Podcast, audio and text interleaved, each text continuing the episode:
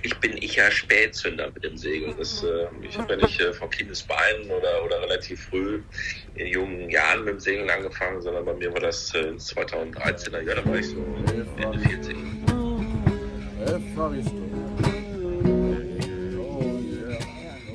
Herzlich willkommen bei der Soul Sailing Crew, die Community für Leichtmatrosen, Seebären und Abenteurer.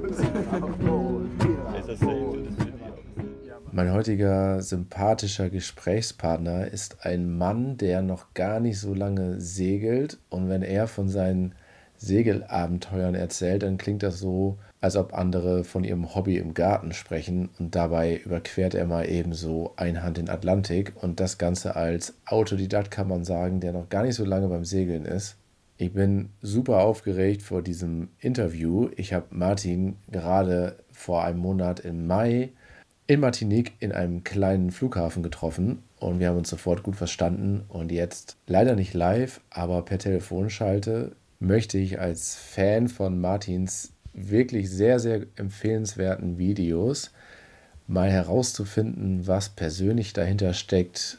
Und ich habe eine Reihe von Fragen, die mir die ich mich schon lange gestellt habe, als ich die Videos gesehen habe. Und ich habe auch bei uns in der Community herumgefragt und dort haben wir auch ein paar Fragen gesammelt und mal gucken, ob ich die alle loswerden kann. Und vorab muss ich mich für die Tonqualität etwas entschuldigen. Die Sprachqualität leidet doch ziemlich unter dem deutschen Handynetz. Ich hoffe, ihr könnt es gut verstehen, am besten mit Kopfhörer und ich versprochen, nächstes Mal werde ich eine bessere Aufzeichnungstechnik beim Gesprächspartner anwenden. Also, ich hoffe, euch gefällt's und los geht's. Herzlich willkommen, Martin Jumbo, M. Jumbo, in unserem Podcast-Studio. Moin, Martin. Ja, moin, Uwe, du. Das freut mich ja, dass wir mal auf die Art und Weise auch nochmal zusammenkommen. Ja, auf jeden Fall. Wir wollten es ja live also zusammen machen, aber jetzt sitze ich hier im Wald bei 36 Grad. Du sitzt in der Heimat.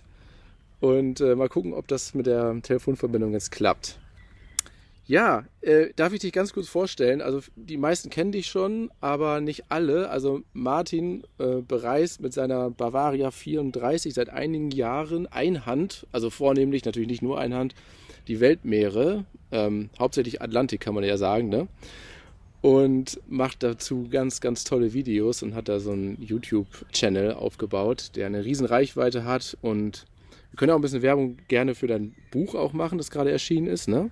Ja, gerne, können wir machen. Das äh, habe ich im äh, November veröffentlicht und äh, ist super angelaufen. Also gutes Feedback bekommen und in dem Buch gehe ich auch noch ein bisschen detaillierter so auf die Vorgeschichte ein, wie ich zum Segeln gekommen bin. Genau. Denn eigentlich bin ich ja Spätzünder mit dem Segeln. Das, äh, ich habe ja nicht äh, von Kindesbeinen oder, oder relativ früh in jungen Jahren mit dem Segeln angefangen, sondern bei mir war das äh, 2013er Jahr, da war ich so, so Ende 40. Ah ja, klasse. Also das ist richtig sympathisch, denn bei uns sind sehr viele Späteinsteiger auch dabei. Ich eigentlich ja auch. Ich habe auch erst vor sechs Jahren angefangen, ungefähr sieben Jahren. Ähm, ja, da können wir eigentlich gleich mit anfangen. Also wie, wie bist du, ja, wie bist du zum Segeln gekommen? Also wer hat dir das beigebracht? Ja, beigebracht habe ich mir das äh, quasi selber. also würde ich mal so sehen. Ja klar, ich habe natürlich auch ein bisschen, äh, bisschen Hilfe in Anspruch genommen. Ja, aber wie bin ich zum Segeln gekommen? Also ähm, das ist eigentlich bei mir schon ganz, ganz lange ein Traum gewesen, da mal die Segelscheine zu machen. Und dann ist man aber beruflich dann immer so eingespannt und äh, schafft es dann nicht. Ob das dann irgendwie auch nur vorgeschobene Gründe sind, äh, weiß ich im Nachhinein auch nicht mehr zu sagen. Aber es gibt halt halt viele Vorhaben, die, die man so im Leben hat und äh, irgendwann, irgendwann haut man dann mal den Knoten durch und dann äh, habe ich diese die Scheine gemacht. Das war in 2012 habe ich mit den Scheinen angefangen. Wo hast du die gemacht? Oh, das habe ich in Essen gemacht. Das war so ein Kombipaket. Das ist, glaube ich, immer noch äh, beliebt. Da macht man den Sportbootführerschein See und Binnen unter Motor. Ja. Und da ist die Praxis dann mit dem Motorboot dann äh, im Binnengewässer zu fahren, äh, einige Manöver zu fahren, natürlich Knoten und so auch noch zu machen. Und äh, das wird dann auch als äh, Praxisprüfung für Sportbootführerschein äh, See mit angerechnet. Mhm. Und Theorieteil ist natürlich ein bisschen umfangreicher äh, beim See.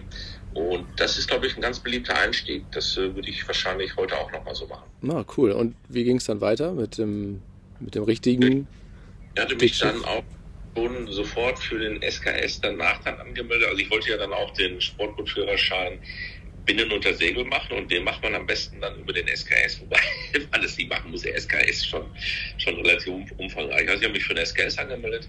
Dann hatten wir im Oktober 2012 mal einen einwöchigen Segelturn in der Türkei gemacht mit Freunden. Das äh, war ganz nett. Äh, zwar hatten wir zu wenig Wind, aber das Bordleben war halt trotzdem schön. Also, mhm. also, ja, und dann hatte ich eigentlich so mein Schlüsselerlebnis. Äh, das war Pfingsten 2013 da sind wir in Borkum gewesen, Anko und ich mit den Kindern und äh, hatten uns äh, für einen Tag dann mal eine Schaluppe ausgeliehen, sind dann da auf die Egermar gefahren und es war ein so fantastischer Tag, dass abends dann äh, der Beschluss gefasst wurde, äh, jetzt mal Schluss hier mit Träumen, jetzt sind wir endlich mal Boot gekauft.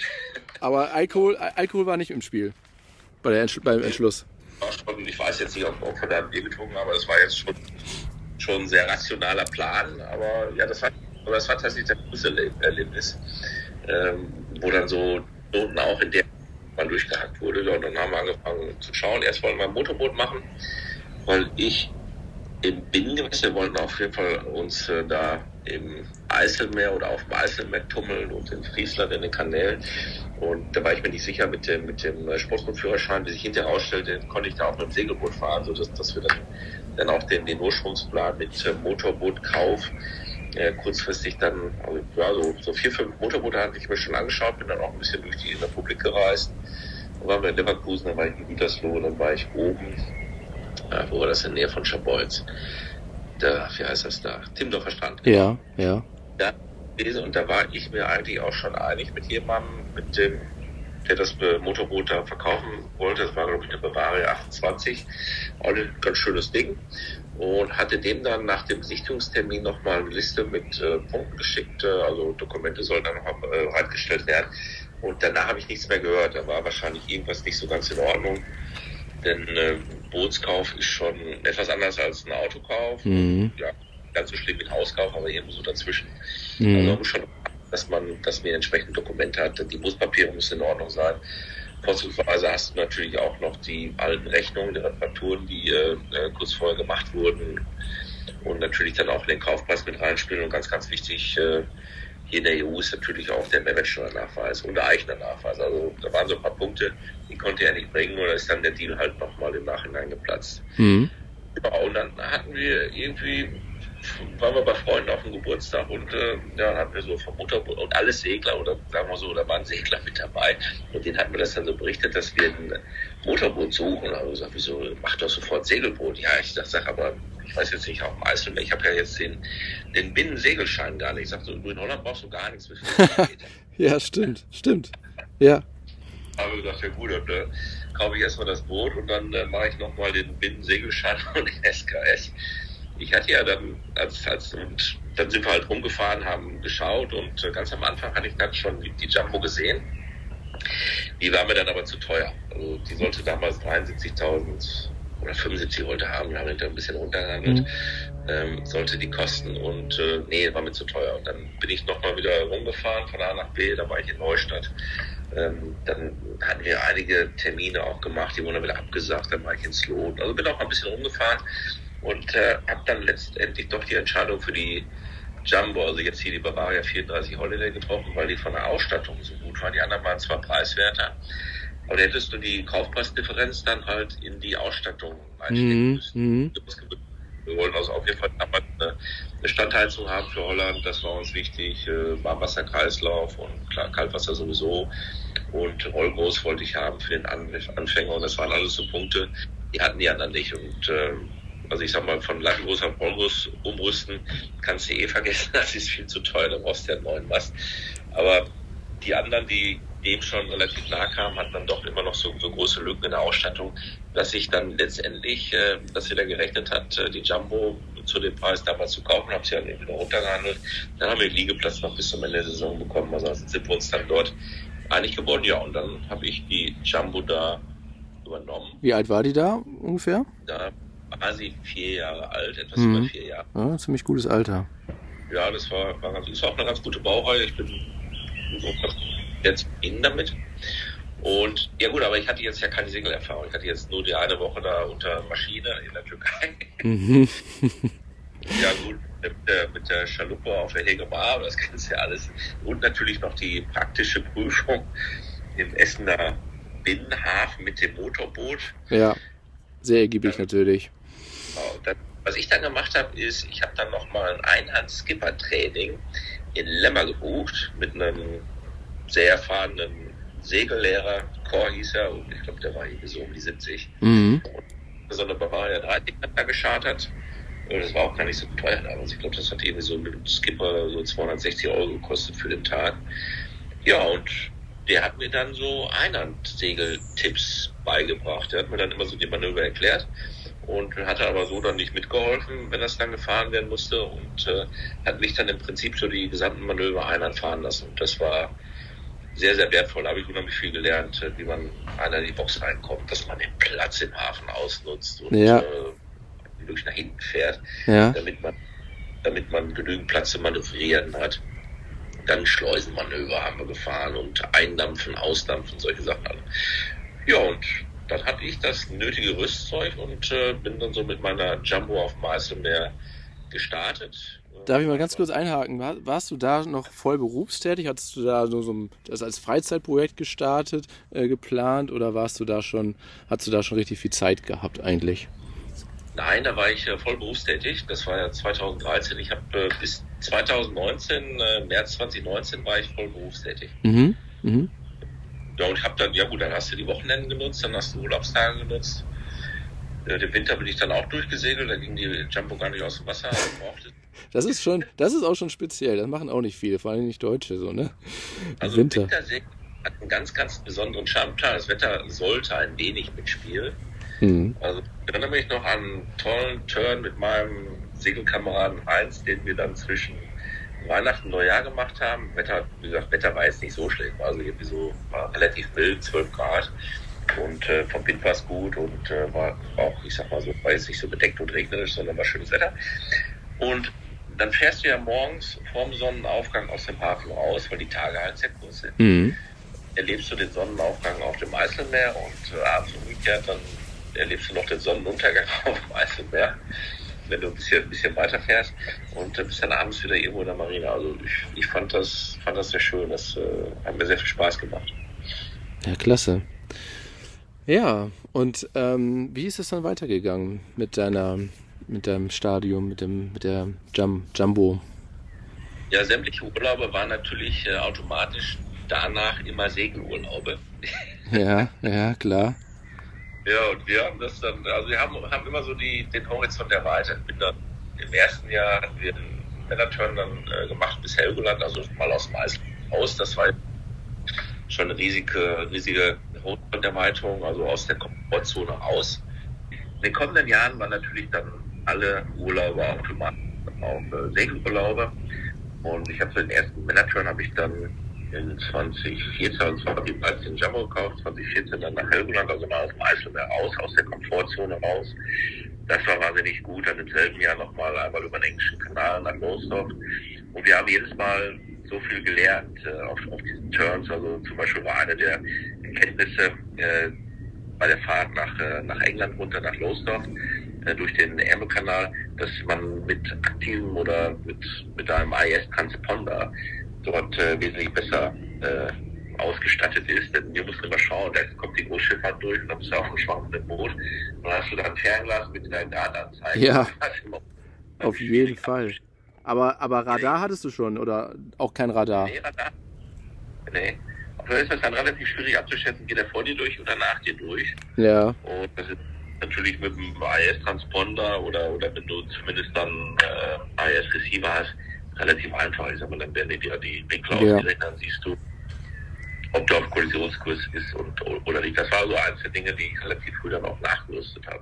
Ja, also wir hatten auch eine, ich hatte eine ähm, Überquerung des Ärmelkanals und das bei Nebel, äh, der auf einmal aufgetaucht ist und äh, ohne Radar und ohne AIS wären wir komplett aufgeschmissen gewesen. Also das war ein komplette Blind, kompletter Blindflug. Also da war ich schon ganz froh.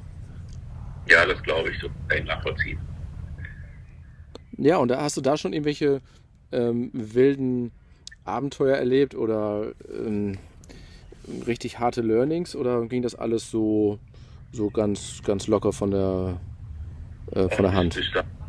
Alles relativ easy und äh, locker.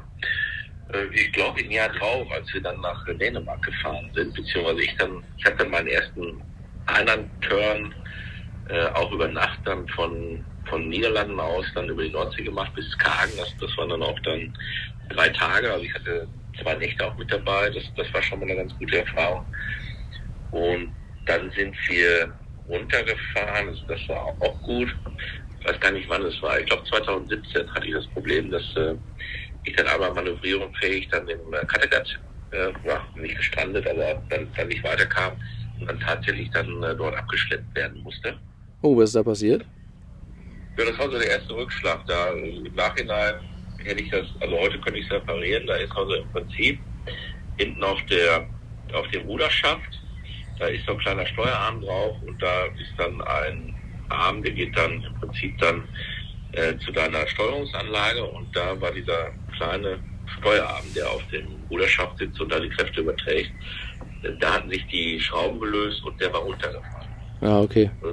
Das würde ich heutzutage würde ich das selber reparieren können, weil ich mich ja auch mit der, Zeit, äh, mit, äh, mit der Zeit oder in den letzten Jahren ja auch so mit der mit der Bordtechnik äh, vertraut gemacht habe und mich an der Stelle auch weiterentwickelt habe. Aber damals war ich noch relativ frisch und da äh, muss ich ta tatsächlich die Seenotretter dann ähm, bemühen hatte dann einen, meinen Panpan dann abgesetzt, äh, weil ich halt nicht mehr steuern konnte. Mhm. Und dann das, die Dänen hatten sich erst gemeldet, die dänische, dänische Rettungsstelle und dann relativ schnell aber auch dann Bremen Rescue. Mhm. Und bin dann äh, Seenotrettungskreuzer aus Rostock geschickt und die haben mich dann nach Rostock abgeschleppt. Mhm. Und dem bin ich immer noch so dankbar und äh, deswegen habe ich auch am Ende jedes Mal des Videos immer noch den Hinweis auf die Seenotretter und auch äh, mit der Kontonummer, äh, wo man da was spenden kann. Ja, Aber schön. Dankbarkeit noch nicht gebrochen. Oh, das ist, das glaube ich sofort. Ja, und da warst du aber auch, das war alles noch deine Phase als Hobby sozusagen, neben, ja, dem, neben dem Beruf. Ja, und dann war das in dem Jahr ja nicht so gut vom Wetter an der Ostsee, sodass ich mir dann fürs äh, folgende Jahr, ich meine, das, dann, das müsste, müsste 2018 gewesen sein, äh, wir uns überlegt haben, äh, wie weit kann, kann ich denn in zwei Wochen jetzt, jetzt kommen Richtung Süden? Also ich hatte damals die Möglichkeit, äh, im Job dann auch ein paar Tage unbezahlten Urlaub zu nehmen und äh, habe so auch halt so 30 Tage gehabt und dann äh, nochmal 12 unbezahlte. Und mit 42 Tagen kann man ja schon ein bisschen was darstellen. Mhm. Zwei Wochen irgendwo hinfahren, wieder arbeiten, zwei Wochen dann dort segeln und dann hinterher wieder zwei Wochen zurück. So habe ich mir ausgerechnet, dass ich das schaffen kann bis äh, Nordspanien, La Coruña. Das habe ich dann in 2018 dann auch gemacht. Bin dann äh, zwei Wochen hin. Das, das war schon eine super aufregende Fahrt. Das war eine Hand das erste Mal, richtig? Ja, das, das war eine Hand, genau. Wow, das ist ja eine riesen, das, das muss doch eine riesen Umstellung gewesen sein, oder? Also ich habe das für mich so erlebt, dass das nochmal wie, wie neues Segeln lernen ist, wenn man wirklich komplett einhand unterwegs ist. Oder wie war das für dich? Ja, für mich war das ja immer schon von Anfang an so eine kleine Mischung. Ich war äh, ab und zu mit Crew unterwegs, aber auch viel Einhand. Und äh, war eins das Einhandsegeln gewohnt. Dann war ich auch im Jahr davor äh, die äh, drei Tage da auf der Nordsee unterwegs, nach Skagen äh, mit Dänemark. Also ich sag mal, das war jetzt für mich erstmal so äh, nichts Neues, was, was natürlich irgendwo so, wo man reinwachsen muss. Und äh, was mir auch ganz gut gelungen ist, ist halt dieses Intervallschlafen. Ja, ja, genau, wollte ich gerade sagen dann durchgefahren bin. Ähm, zumindest so die erste Nacht bin ich dann durchgefahren, dann, dann ich glaube ich bis äh, Blankenberg und dann ging das rüber nach Dover und dann Eastbourne, habe dort aber auch äh, schöne Häfen kennengelernt, vier Cornern runter und dann zu den englischen Kanalinseln, also da träume ich ja heute noch von. Äh, das, das war das war was ganz Besonderes da. Ich sag mal, wenn du so in Holland für, für gesegelt bist und dann mal zu den englischen Kanalinseln segelst, das ist an sich schon ein riesen Highlight, Highlight da mal hinzukommen. Ja, äh, warst du denn auch auf den Kanalinseln? Hast du einen Zwischenstopp gemacht?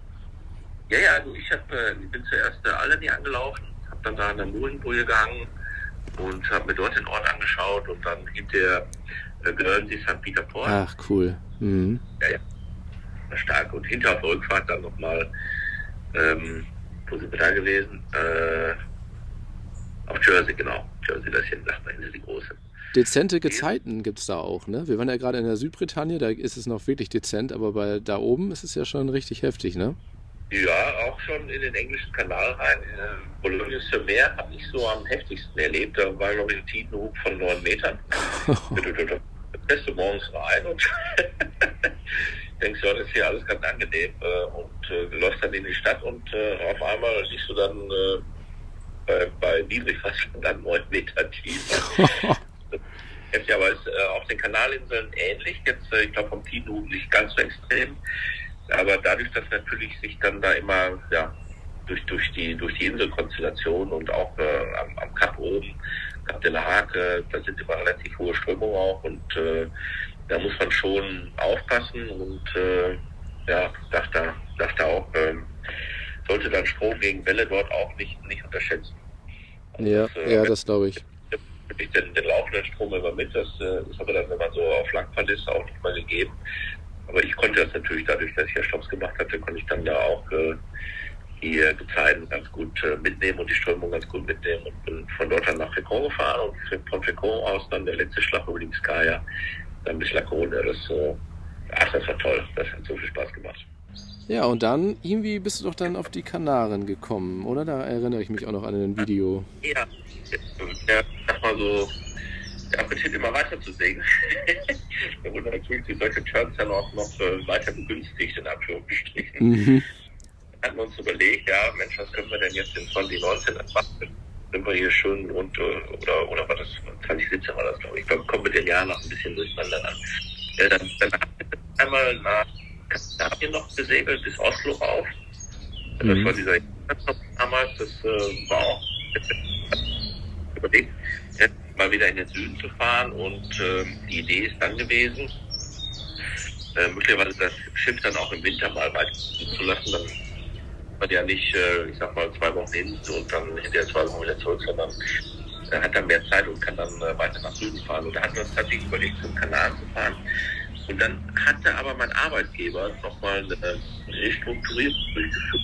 Äh, und dadurch bin ich dann seit März 2019 äh, frei und äh, ja, hatte erstmal gedacht, ich mache so eine Auszeit.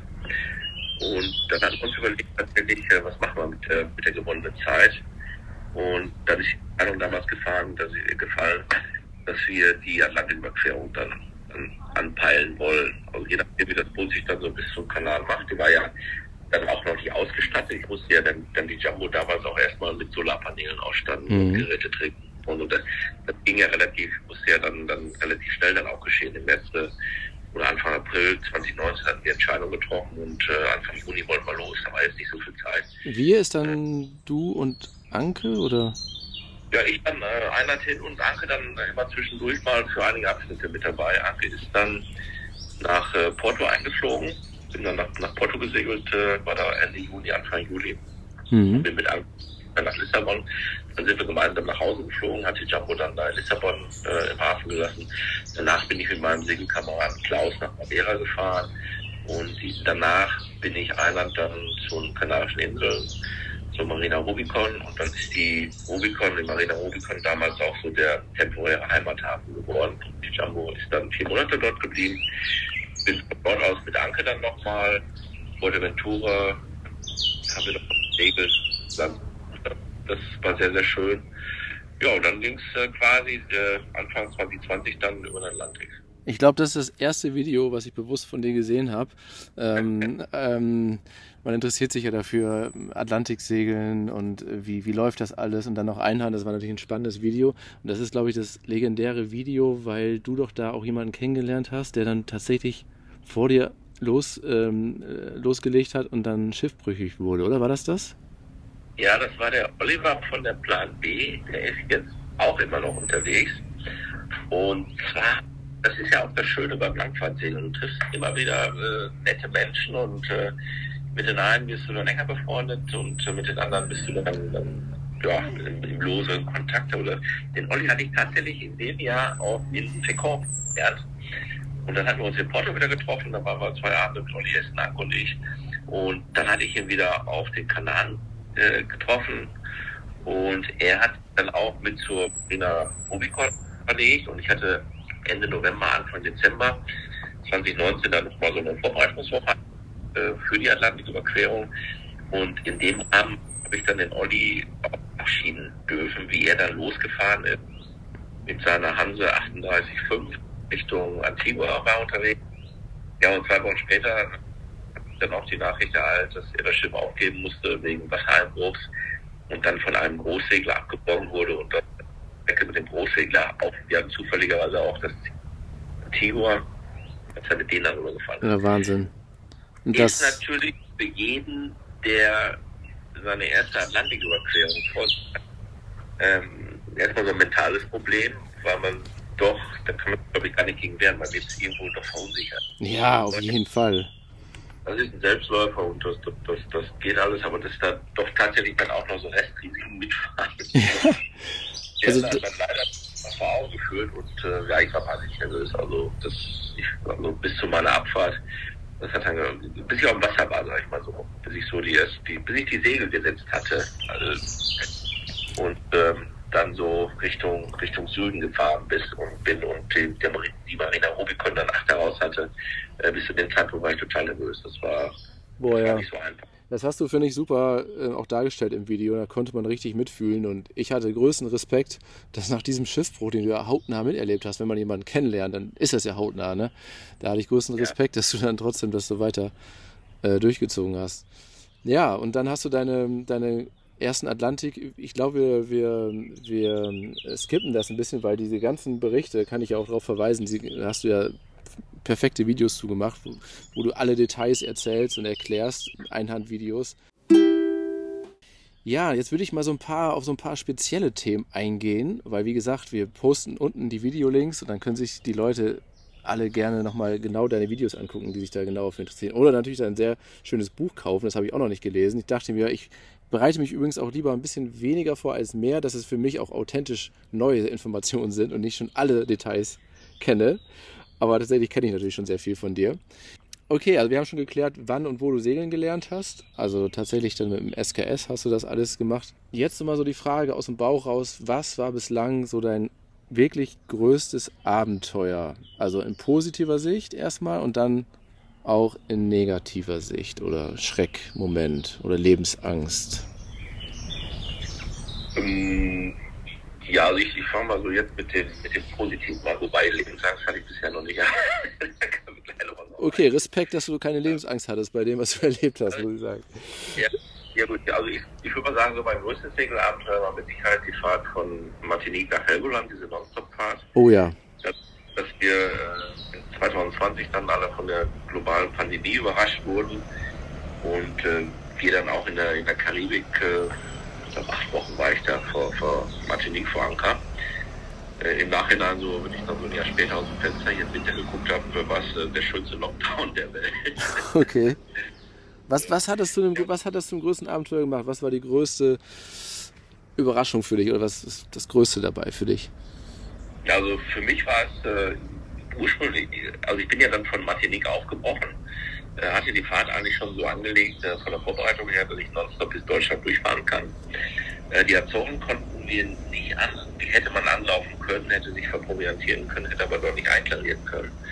Und Wegen Corona. Hatte, Wegen Corona. Ja, genau, da waren die ganzen geschlossenen Portugal. Portugal war ja mit eines der ersten Länder damals, die alles dicht gemacht haben. Man hätte gesagt, man da ankern können und sich äh, Diesel und Proviant geben lassen können. Und da habe ich mir gedacht, ja, aber das, das brauche ich ja gar nicht. Das, was ich an Proviant jetzt für die Weiterfahrt brauche, das kann ich also von der Martinique da mitnehmen. Mhm. Also und den, Diesel, den ich dann äh, durch die Flauen ja, einen Hindiesel oder verbrauche und wieder äh, den, den kann ich mir sparen und äh, vom Diesel, der hatte ich eigentlich auch genug dabei um dann komplett durchzufahren. Nee, ich hatte, hatte das war nicht, äh, hatte mir die Option mit den Nationen dann noch offen gehalten, bin dann aber äh, tatsächlich auch äh, schon ja, mit der Intention oder, oder zumindest so vorbereitet dann gestartet, äh, dass ich das auch nonstop fahren konnte.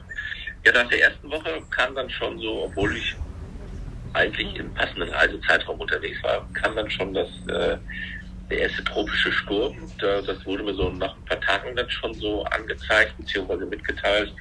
Ich war ja mit den Wetterinformationen damals relativ äh, spärlich unterwegs. Ich hatte hier diese Garmin Mini Reach, mhm. da kannst du für auf der Erde kannst du dann für zwei Tage so das Wetter ziehen, aber da kannst du natürlich dann kein Sturmtief erkennen. Ich hatte dann immer noch ja, so ein kleines Backup-Office. Äh, Chris aus äh, Siegen hatte mich da gut beraten und anderer Chris von, von der Segeljacht äh, Quick dann auch. Und das waren so meine beiden Hauptwetterpäpste, wobei sich dann hinterher ein ganzes Team gebildet hat, die mich dann mit Wetterinformationen. Ach, cool. Da war der Eisdeck-Experte, da, da, da, denn ich bin halt durch dieses, äh, äh, durch diesen tropischen Sturm dann auch gezwungen worden, so von meinem ursprünglichen Kurs dann abzuweichen und bin dann erstmal für vier Tage nach Osten gefahren, äh, weil ich dann dieser Tropensturm, der dann nachgezogen kam, äh, so weit abgeschwächt hatte, dass das, äh, das war dann nur noch Windstärke 7 und bin dann da auch eine Nacht ganz schön kräftig durchgeschüttelt worden. Äh, war jetzt aber leider durch die, die vier Tage nach Osten auch äh, ja, quasi zu weit im Osten, wo dann auch die Hochdruckzone zwischen den Azoren und den Bermudas ja ausgeprägt war. Da hatte ich tatsächlich dann auch ein Hochdruckgebiet zu durchqueren von 350 Seemeilen, also mit ganz leichtem Wind eingesegelt. Dann, ich glaube, 18 Stunden Motorrad und dann auch, auch wieder leicht ausgesegelt. Ja, nochmal ganz, ja. ganz kurz, ähm, Martin, zu, dem, zu diesem Tropensturm. Waren das Situationen, wo du dir wirklich Sorgen gemacht hast ähm, oder Ängste hattest? Das erste Mal, glaube ich, auf offenem Meer wahrscheinlich so einen richtigen Sturm abzuwettern? Äh, oder war das Vertrauen eigentlich von Anfang an da in das Material und in dich? Ja, also Sorgen habe ich mir da jetzt gar keine gemacht. Äh, zumindest hab, äh, sagen wir so, ich habe sie vielleicht habe ich auch verdrängt. Also in solchen Situationen äh, werde ich eigentlich immer ganz ruhig und sehr konzentriert. Aber auch in anderen Situationen bisher noch äh, keine Angst verspürt. Angst ist ja auch kein, kein hilfreiches Gefühl, in Anführungsstrichen. Mhm. Ich bin dann ruhig konzentriert und äh, letztendlich äh, muss der sowieso die Situation so nehmen, wie sie kommt. Und äh, ja, also aus meiner Sicht war ich aber auch, auch, auch so vorbereitet, dass man das gut meistern konnte. Und äh, das hat ja dann auch geklappt an, der Stelle. Ja, Wahnsinn. Ja, also man muss auch dazu sagen, ähm, andere haben wahrscheinlich noch mehr Respekt davor, aber ich glaube, was dazu gehört, dass man sich alles zutraut, ist wahrscheinlich auch, dass du eben fast alles reparieren kannst als Ingenieur. Ne? Also wenn man sich die Videos anguckt, da sieht man ja auch, dass du äh, mittlerweile so ein halbes Boot äh, zusammengebaut hast, Watermaker selbst eingebaut oder die Elektrik, Kabelbrand schon ähm, erkannt und überwunden oder gelöst und gelöscht. Das schafft wahrscheinlich dann auch Vertrauen ne? und Selbstbewusstsein. Ja, diesen Vorteil, wenn du äh, vieles äh, dann selber eingebaut hast, dann weißt du natürlich auch, äh, was du dann im, im, im, Fall oder im Fehlerfall dann, dann machen musst und äh, was zu tun ist. Und äh, man hat sich natürlich dann auch selber, ich sag mal so, mit der Bodentechnik dann in den Jahren auch weiterentwickelt. Mhm. Dass man kann, dass man viele Fehler dann auch an Bord selber beheben kann. Und das ist, gibt dann natürlich auch eine gewisse Sicherheit, das ist vollkommen klar. Ja, ja, spannend. Also das äh, Video kann ich jedem empfehlen. Einhand äh, von Helgoland, äh, äh Quatsch, von Martinique äh, nach, nach Helgoland. Das ist Wahnsinn. Du bist ja fast nach Neufundland gekommen, ne? Also das äh, sollte sich jeder angucken. Und jetzt zu der Frage, also dieses Worst-Case-Abenteuer sozusagen, dein, dein negativstes Erlebnis, um das mal so neutral auszudrücken, bislang. Ja, das ist wahrscheinlich der Mastbruch, wobei ich sagen muss, äh, das war glaube ich auch 2017, als wir an den Kanalinseln unterwegs waren.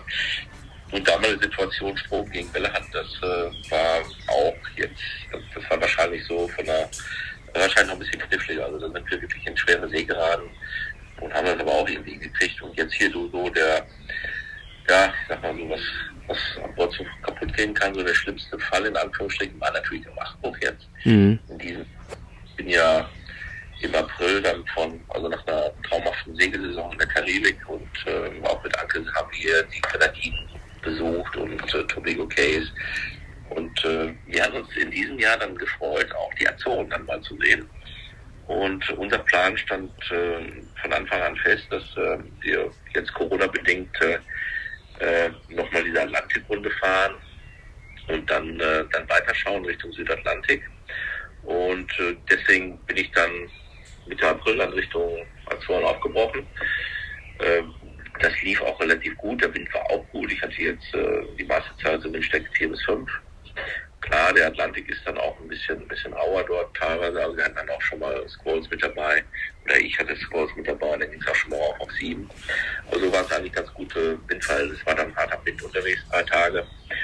Und am dritten Tag dann abends, äh, ich hatte mich gerade unter Deck zum, zum Schlafen hinlegen wollen, zum Intervallschlafen.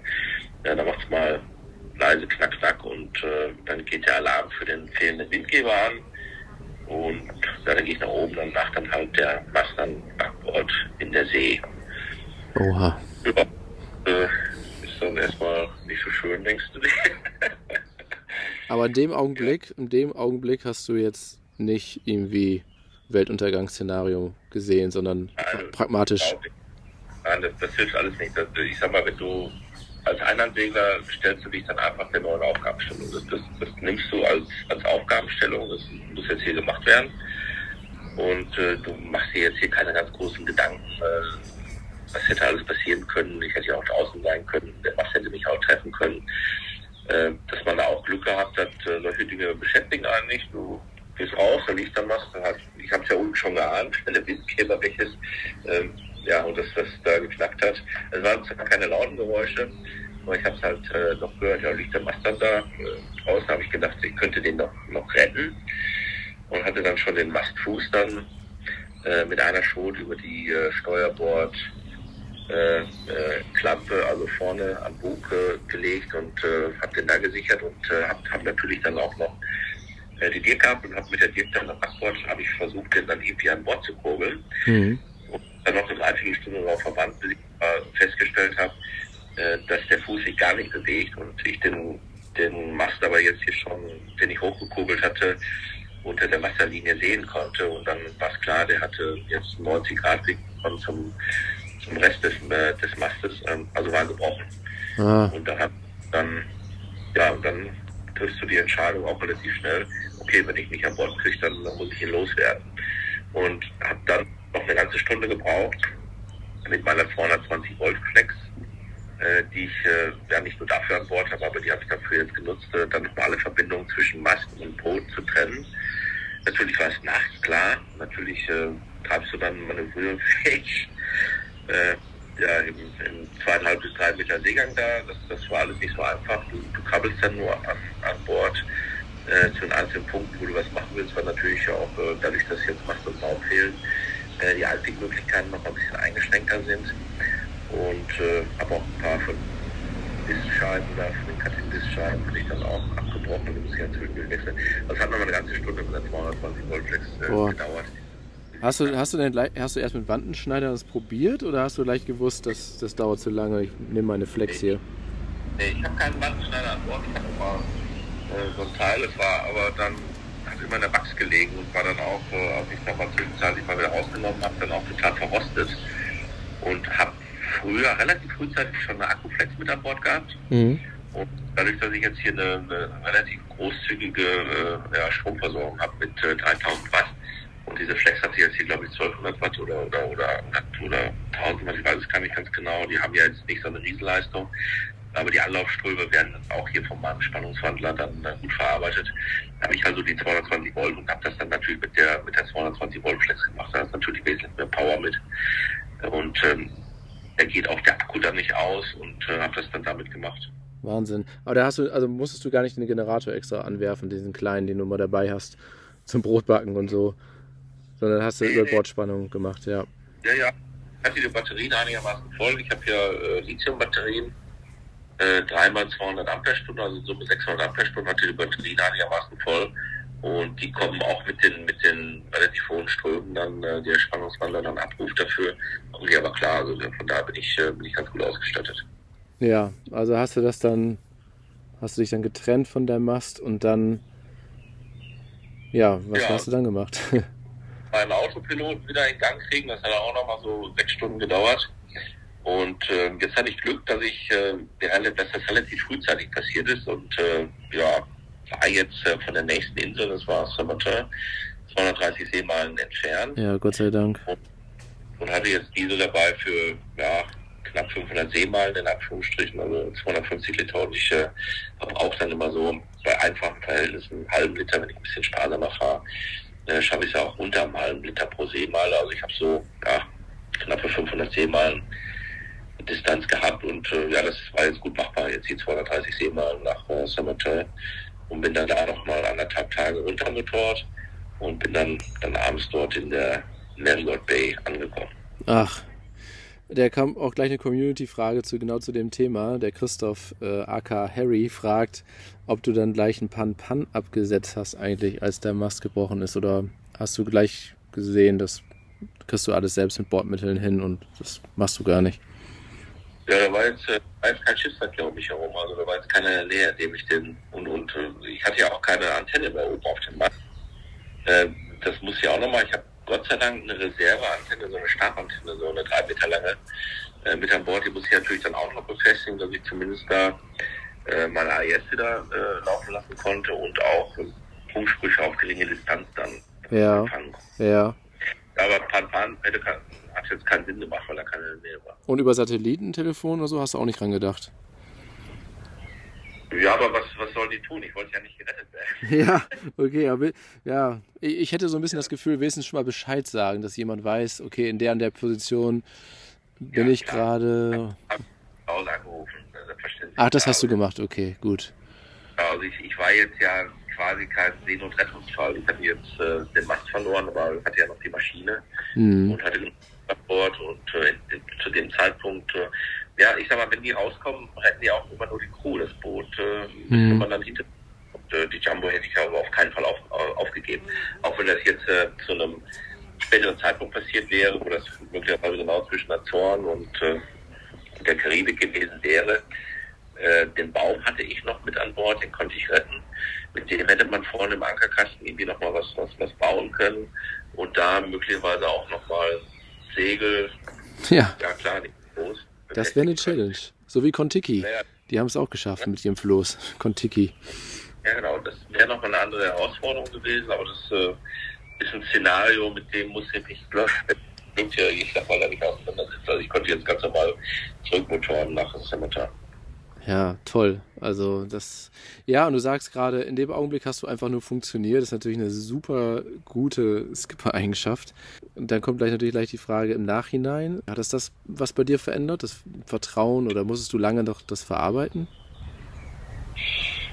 Nee, eigentlich nicht. Das, äh, ich sag mal, das, was, was nach dem Mastbuch oder wenn man angekommen ist, was dann kommt, das fand ich, fand ich jetzt auch nicht so einfach. Im Mastbuch selber, das hast du sehen, wenn ich dann in Anführungsstrichen äh, da gemanagt äh, und äh, hast das gehandelt und hast den Mast abgeworfen, hast das Boot dann zurückgebracht. Aber da fängt natürlich dann so der ganze Papierkram an und E-Mail schreiben und die Versicherung und dann Angebote reinholen. Hm. Das bist du natürlich auch äh, nicht in einer so starken Position. Das ist mehr so von den von den Rigging Firmen dominierter Markt als äh, ja, ich habe einfach so Schwierigkeiten gehabt, dann auch erstmal ein vernünftiges Angebot zu bekommen und dann mhm. äh, welche Firmen das machen. Dann hatte ich die Problematik, äh, ich war ja oben auf äh, Saint-Martin bzw. Saint-Martin ähm, und das war dann auch schon Ende April und äh, bis dann mit der Versicherung alles durch war, war es auch so Mitte Mai, bis man da mal einen Auftrag platzieren konnte, äh, wäre es dann dort Mitte Mai gewesen und dann ist natürlich ab Juni fängt dort die Hurricane-Saison an. Und dann ist man dort natürlich auch nicht mehr so gut aufgehoben. Das muss jetzt so am Anfang äh, nichts passieren, aber so, je weiter du dann Richtung äh, Spätsommer und, und Herbst äh, kommst, desto größer ist die Gefahr, dass dort auch mhm, durch. Absolut, ja. Und es war frühzeitig schon klar, dass die Lieferzeiten äh, nur für den Mast jetzt nach. Maden, das, das waren schon drei Monate und den dann noch stellen. Also kann man sagen, von Auftragsvergabe musst du noch mal so, ja, vielleicht auch nur einen halben Monat stellen, aber dann kannst du so dreieinhalb Monate nochmal draufrechnen. Und dann wäre ich natürlich von Mitte Mai, wäre ich dann, so wäre ich schon Ende, Ende August, Anfang September gewesen. Das heißt, relativ frühzeitig habe ich dann auch entschieden, dass ich das auf Sintbaden nicht machen lasse. Ähm, konnte jetzt aber auch so ohne Segel nicht komplett äh, aus der Hurricane-Zone ausfahren und bin dann Richtung Süden gefahren. Habe dann nochmal auf Grenada den Mast angefragt, habe dort auch ein Angebot bekommen, das kam dem auch schon ein bisschen näher. Und hatte zufälligerweise noch einen Stopp in der Leverin gemacht, da hatte ich äh, Carrie Cremont vorher angeschrieben, keine Antwort gekriegt, habe ich gedacht, ja toll, die haben auch kein Interesse. Mhm. Bin dann dort nochmal mal ins Büro rein und dann war von meiner Game, was ich wollte. Ich sagte, ich brauche hier einen neuen Mast, neues Ring und habe äh, mein Handy rausgegangen, was ich vorhin gezeigt habe. Oh, ich bin hier der Regenmanager, Manager. Du hast riesen Glück und äh, dann sind wir sofort mit dem Geschäftsführer dann rübergefahren zum Hauptbüro und dann waren die hellhörig, Feuer und Flamme und haben sich sehr bemüht. Mhm. Und die haben dann auch den Aufwand bekommen. Und äh, aber klar, die haben auch jetzt hier diese dreieinhalb Monate Lieferzeit. Und ich hatte mich dann entschieden, die Jumbo auf Grenada aus dem Wasser zu nehmen, in der Clarkscott Bay Marina oder Clarkscott Marina unten. Äh, erstmal ist Grenada mit 12 Grad nördlicher Breite schon so am, am Rande der Hurricane-Zone, wo man ja sagt, die ist von 10 Grad nördlich bis 30 Grad nördlich. Und äh, die Clarkscott Bay selber ist relativ geschützt und äh, dort hier die Clarkscott Marina gilt dann auch als, als sogenanntes Hurricane Hole. Ja, und, äh, ja. Hinterher jetzt die Jumbo bis Ende September und dann fliegen wir kurzig gemeinsam hin und fahren dann die Jumbo rauf nach Martinique wieder. Ja, und dann hoffen wir, dass da alles klar geht und äh, dass da der Mast dann Mitte Oktober gestellt werden kann. Ja, toi, toi, toi. Und eine Frage, also wir haben uns ja schon am Flughafen darüber unterhalten, die Story ist ja auch schon lustig, wie wir uns getroffen haben, aber da hast du auch schon gesagt, das muss ganz klar Materialfehler gewesen sein, oder? Also das darf nicht passieren, auch je, egal wie stark die Böe ist, ähm, es muss ein Materialfehler gewesen sein, der den Mast irgendwie da niedergestreckt hat, oder? Ja, das, äh, das kann man auch nur vermuten oder da kann man auch nur spekulieren. Also ich hatte ja dann auch äh, auf äh, Cemetery dann nochmal einen Gutachter da, der hat sich das auch nochmal alles angeschaut, der hat sich dann, hat den gesamten Fall dann auch untersucht.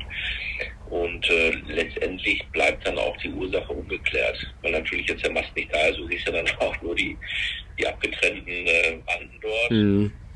Und äh, ein paar Fotos habe ich dann noch, noch nachts gemacht. Das, das war auch nicht so einfach da mit, mit Taschenlampe und äh, du kannst, dann schaukelt das Boot ja in der einen Hand hast du die Kamera, in der anderen Hand hast du dann die Taschenlampe. Ja, Wahnsinn. Ja. Äh, da vernünftig Halt zu finden und dann mal ein vernünftiges Foto zu schießen, war auch nicht so einfach.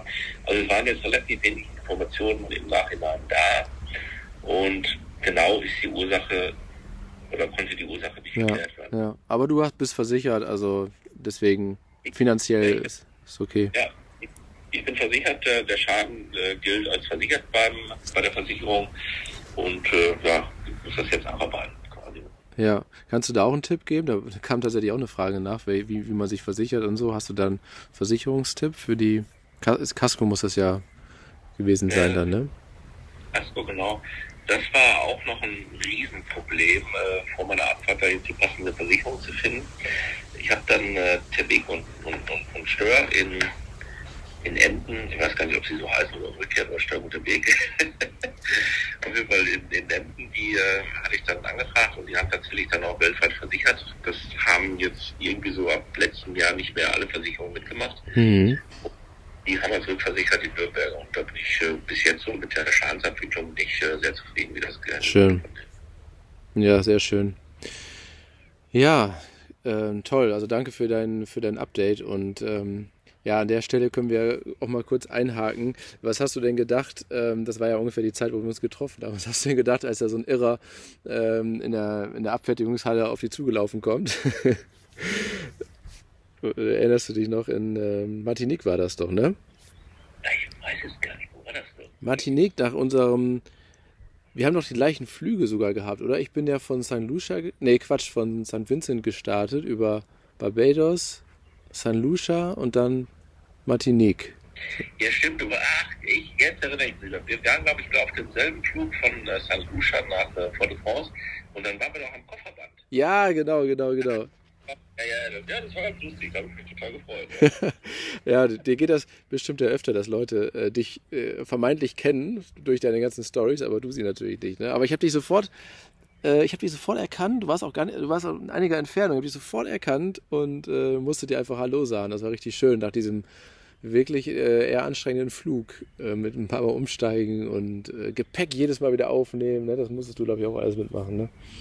Ja, ja, es ist, äh, ich kam ja von Grenada und es ist nicht so ganz so einfach, dann von dort wegzukommen. Ich äh, bin dann über Barbados, St. Lucia und ja genau, jetzt war das so den Koffer unternehmen, da hatte ich noch einen, noch einen alten, äh, defekten Autopilotmotor äh, mit dem Koffer. Äh, War natürlich beim ersten Mal schon, der Koffer aufgemacht werden und muss ich jedes Mal zeigen, was du in deinem Koffer drin hast.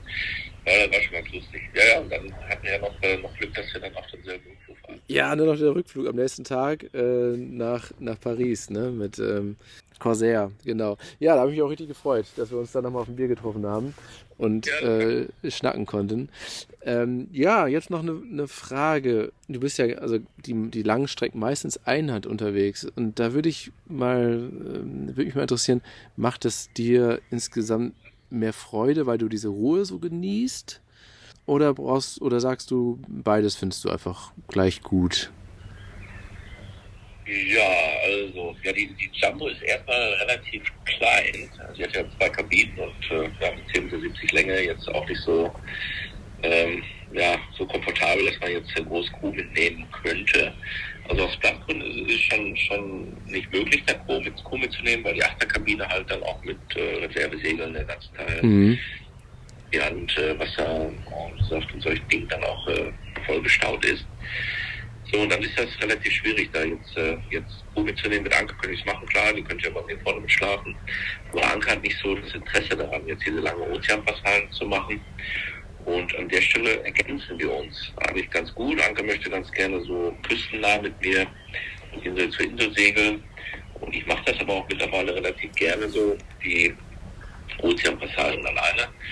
Ja, das ist halt immer auch was, was ganz Besonderes. Du bist ja dann doch irgendwo fernab der Küste und äh, ja, die Kommunikationsmöglichkeiten sind jetzt, dadurch, dass wir jetzt die Iridium Go an, an, an Bord haben, äh, doch deutlich besser als vorher mit dem, mit dem äh, äh Garmin mhm. Äh, Mini, äh, was wir da hatten. Da konntest du ja nur Textnachrichten machen, jetzt kann ich natürlich schon mal telefonieren. Und so die Minutenzahl reicht dann auch für, für jeden zweiten Tag dann. Aber man ist trotzdem so für sich, das bist du selbst, dann das Boot, die Wellen, der Wind, die Wetternavigation ist immer wahnsinnig spannend und auch enorm wichtig, muss ich sagen. Das kann, kann ich auch nur jedem raten, äh, sich eine vernünftige Wettervorhersage und, äh, zuzulegen. Entweder mit Gripfalls oder ich habe jetzt hier im Predict Winter, bin ich sehr, sehr zufrieden mit. Mhm. Und zusätzlich zu Hause, dass man da eine Möglichkeit hat, dass, dass irgendjemand zu Hause auch nochmal drüber schaut. Zweite Meinung ist immer ganz gut. Ja. Äh, falls du jetzt in deinem, in deinem äh, äh, Sektor, den du dir jetzt für deine Wettervorhersage ausgesucht hast, der ist ja jetzt nicht unendlich groß, sondern dass du auch nochmal Leute hast, die ein bisschen außerhalb schauen und da Entwicklungen äh, mitverfolgen und sich nochmal darauf aufmerksam machen.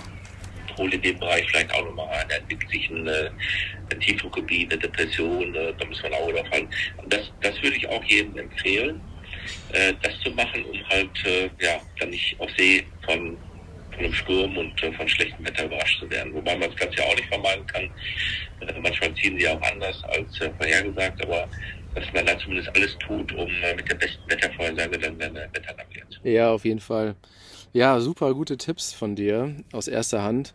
Und du sagst auch gerade, dass du das Alleinsein auch genießen kannst. Und hast du denn so klassische Hobbys, mit denen du dich dann beschäftigst, auch wenn es einfach mal nichts zu tun gibt, wenn Flautenphasen sind? Ich merke schon in den Videos, Flauten äh, magst also das stresst dich ja richtig, ne?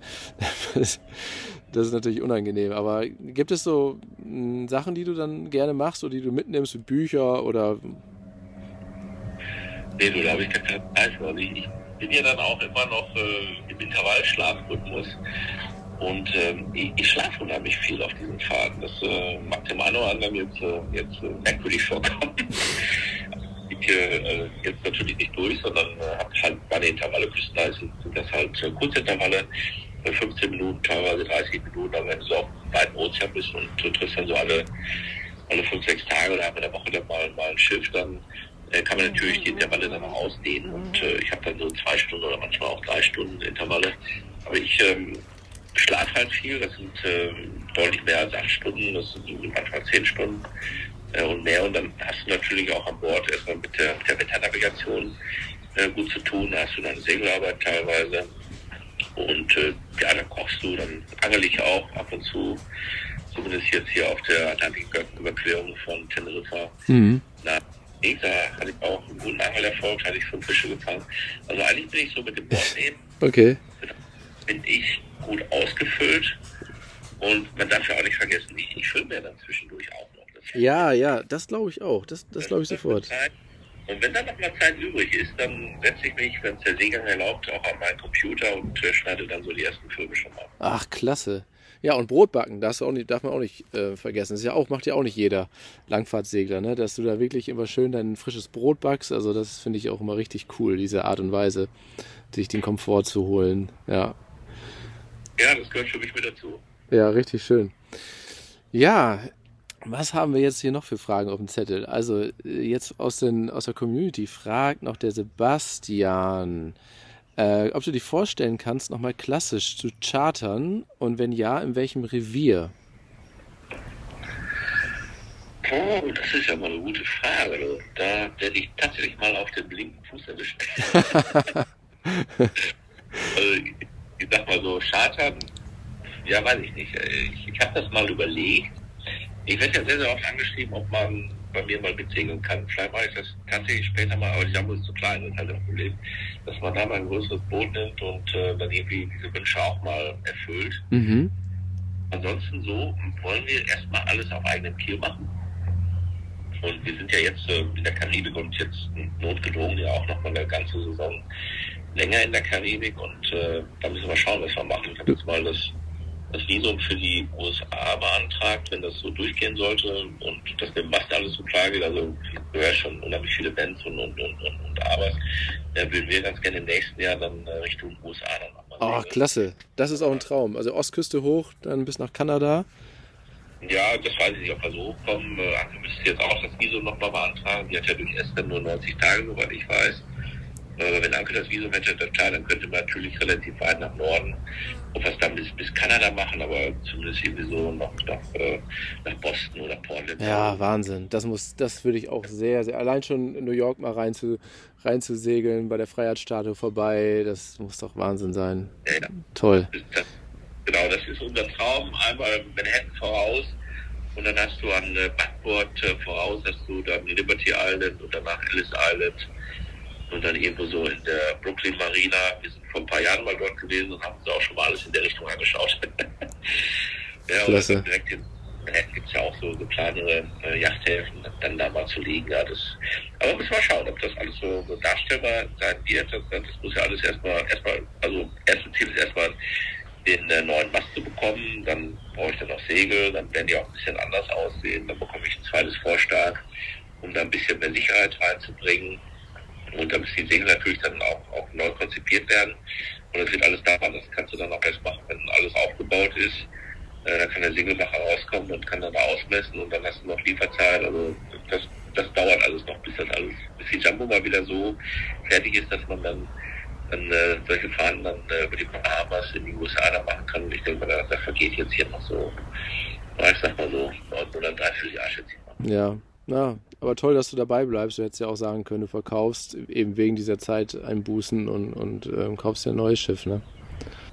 Ja, das hatten wir tatsächlich auch mal überlegt zwischenzeitlich. Das war auch ein Gedanke, dass wir uns dann vergrößern, weil die Jumbo so von der Größe auch äh, für uns zwei so auf Langfahrt doch auch grenzwertig ist. Äh, das liegt einfach daran, dass man äh, so viel Ersatzteile mitschleppt und, äh, und äh, Reservesegel und, und wie gesagt dann auch Proviant und so. Da ist äh, da ist schon die Achterkabine ziemlich voll und dann, wenn da mal irgendwas ist und du musst man irgendwie irgendwo dran, dann äh, musst du die ganze Achterkabine oder zumindest halb müssen sie leer räumen und äh, dafür auch die, die schon leer geräumt haben und dann wieder eingeräumt haben, das, das ist Wahnsinn.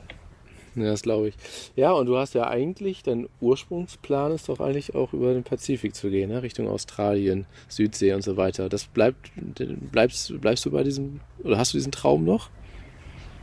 Auf jeden Fall haben wir den Traum, wobei wir da jetzt erstmal vorsichtig optimistisch sind. Also erstmal schauen wir so, wie das dann alles so klappt, äh, nachdem der neue Mast steht. Aber ja, durchaus, das ursprünglich wollte ich andersrum mal segeln. Aber das werde ich wahrscheinlich jetzt nicht machen. Aber jetzt hier durch den Panama-Kanal, durch den Pazifik, das äh, können wir uns durchaus noch vorstellen, auf jeden Fall. Ja, toll. Nächste Community-Frage, auch von Christoph ob du deine Videos doppelt vertonst, Deutsch und Englisch. Siehe La Gomera. Ich weiß nicht, was er damit meint, aber vielleicht weißt du das. Also ich, ja, vielleicht, ja, da hole ich einfach mal ein bisschen weiter. okay. Der Kanal ja ursprünglich dann mal auf Deutsch.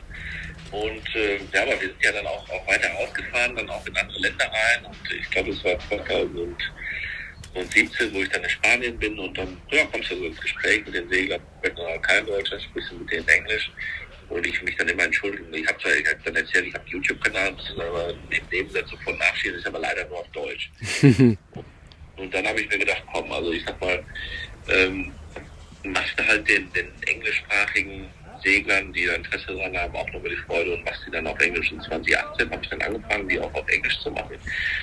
Ich ähm, mache es mittlerweile so, dass ich äh, die Sequenzen, in denen ich dann an Bord was erzähle, dass ich die tatsächlich doppelt abdrehe. Ich mache sie erst auf Deutsch und mache die danach dann nochmal auf Englisch. Mhm.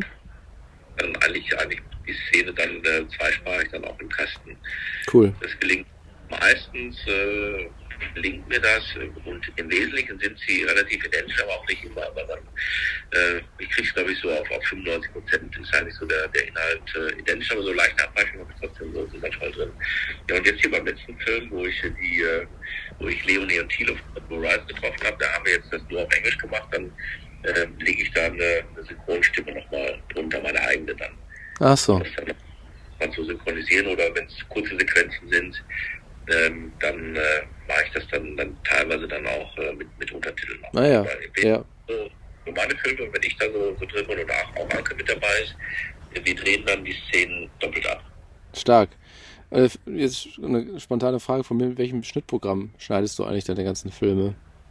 Ja, ich mache das immer noch mit äh, Magix Video Deluxe 2016. Okay. Habe auch auch die letzten zwei Jahre oder drei Jahre keine Updates mehr gemacht. Also ich hatte vorher immer Probleme mit Bugs.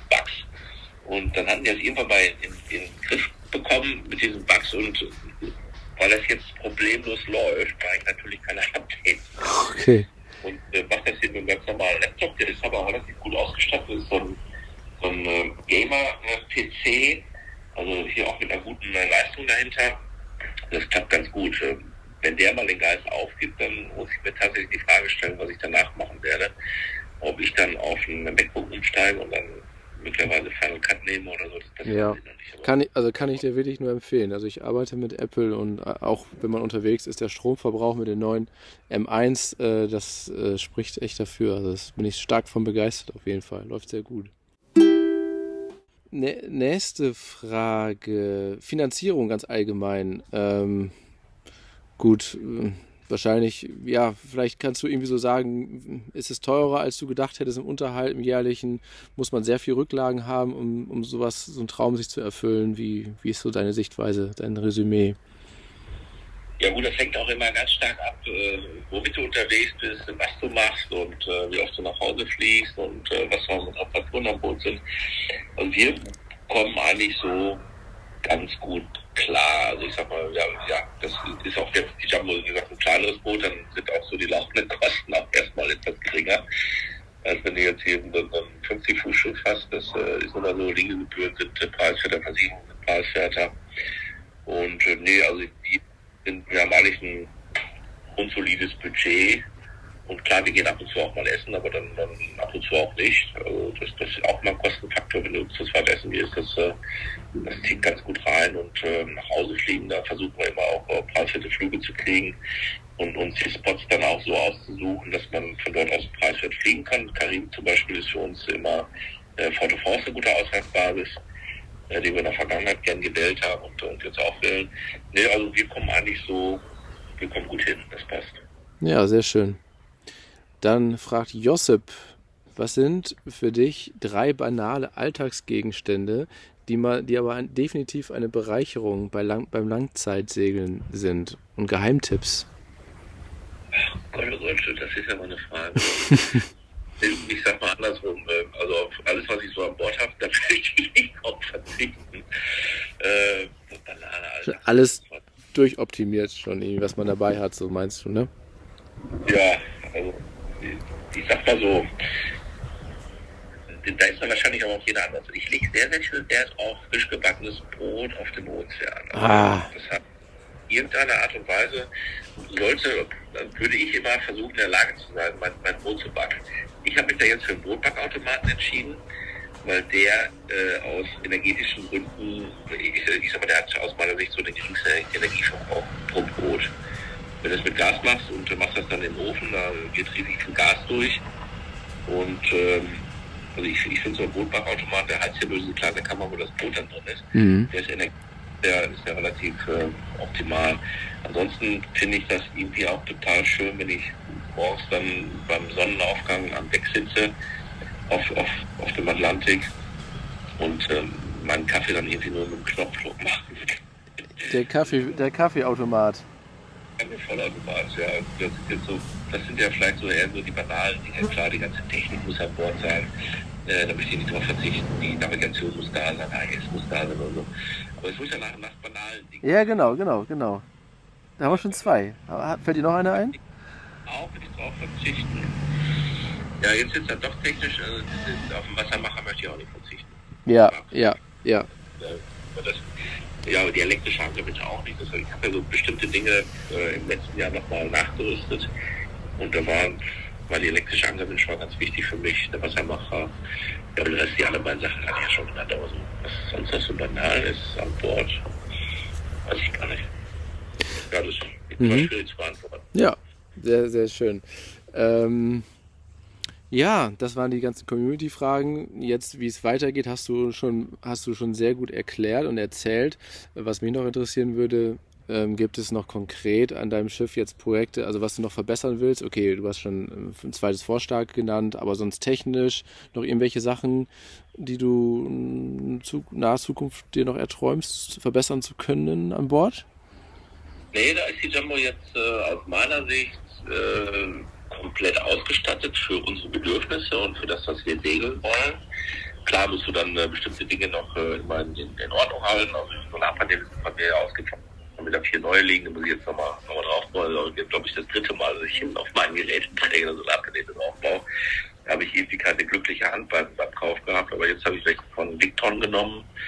Und äh, mit, mit der Marke bin ich, oder mit den Produkten von Victon bin ich eigentlich immer ganz gut gefahren, aber ich wollte sich da auch mal Ruhe ab. Ähm, nee, im Prinzip hat die Jumbo eigentlich alles, was sie für die Langfahrt braucht und äh, wir kommen da ganz gut mit klar. Also ich, ich würde jetzt jetzt nichts er erkennen können oder mir fällt da jetzt nichts ein. Ja, es gibt immer noch so, so Dinge, die kannst du nicht realisieren. Also ich sag mal, äh, eine Waschmaschine hätten wir ganz gerne an Bord. Ja, ja, ja, ja. Gewichtmäßig, platzmäßig würde es noch eingehen, das würde ich irgendwie darstellen können, aber äh, das würde ich vom Gewicht äh, dem Boot nicht mehr zumuten wollen. Ja, ja, verstehe ich. Ja, klasse. Da gibt es wirklich wenige Segler, würde ich sagen, die so positiv über ihr Boot sprechen, dass alles vorhanden sind. Die meisten zählen sofort eine Liste auf, was sie unbedingt noch machen wollen oder was sie noch brauchen. Also da bist du schon ziemlich weit. Macht es den Eindruck auf jeden Fall. Ja, du, habe die Jumbo jetzt 2013 gekauft. Da war sie ja auch, ich sag mal, kam sie aus äh, Verscharterung und äh, hatte diese Basisausstattung. Was heißt Basis? Die hatte ja schon eine, eine sehr, sehr gute Ausstattung, war natürlich weit entfernt äh, von der Langfahrt. Und ich habe tatsächlich so die ersten Jahre jedes Jahr irgendwas eingebaut, was die elektrische Toilette, da war es der Spannungswandler, dann habe ich dies gemacht, dann habe ich jedes gemacht. Ich habe also jedes Jahr immer ein bisschen was erweitert und dann halt 2019 den ersten größeren Umbau gemacht und im letzten Jahr dann nochmal so abgerundet für die Langfahrt. Das heißt, ja. da ist schon ein bisschen dahinter. Wahnsinn. Ja, dein Watermaker war ja auch ein wahnsinnig spannendes Projekt und gesehen, wie das.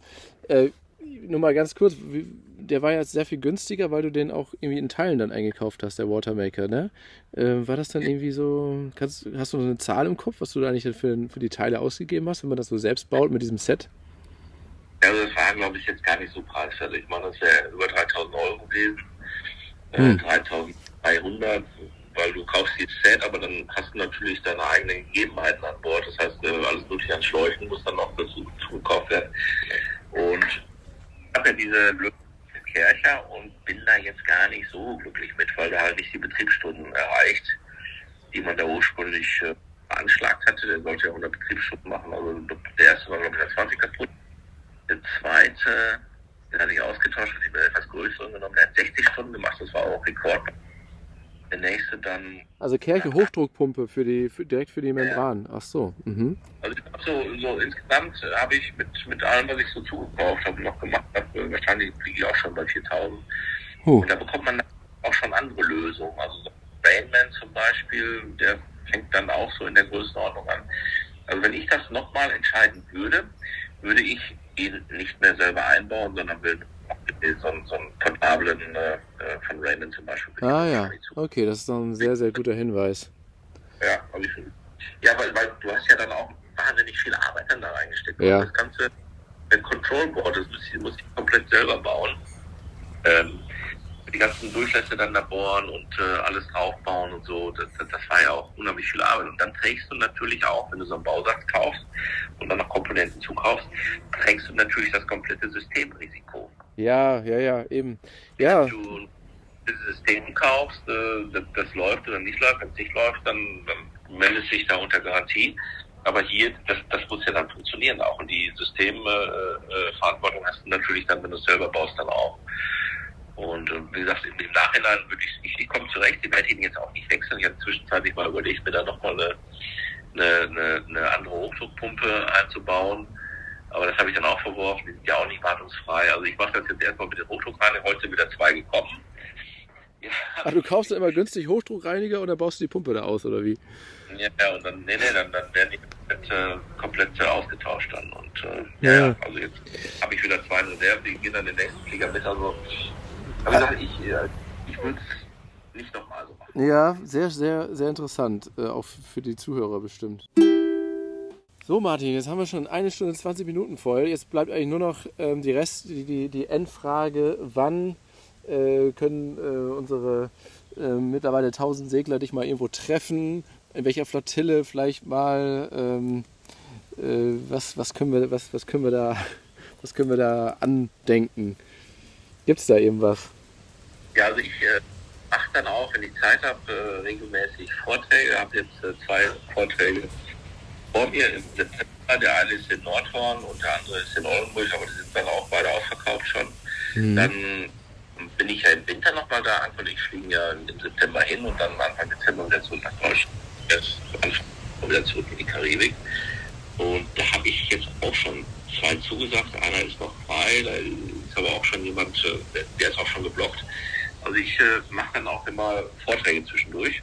Mhm. Und dann gibt es halt äh, zum Kennenlernen oder ansonsten, ich sag mal, ich habe ja meine AES an und dann kann man immer schauen, wo wir unterwegs sind. Äh, unterwegs kann man mich dann auch treffen. Ja, super.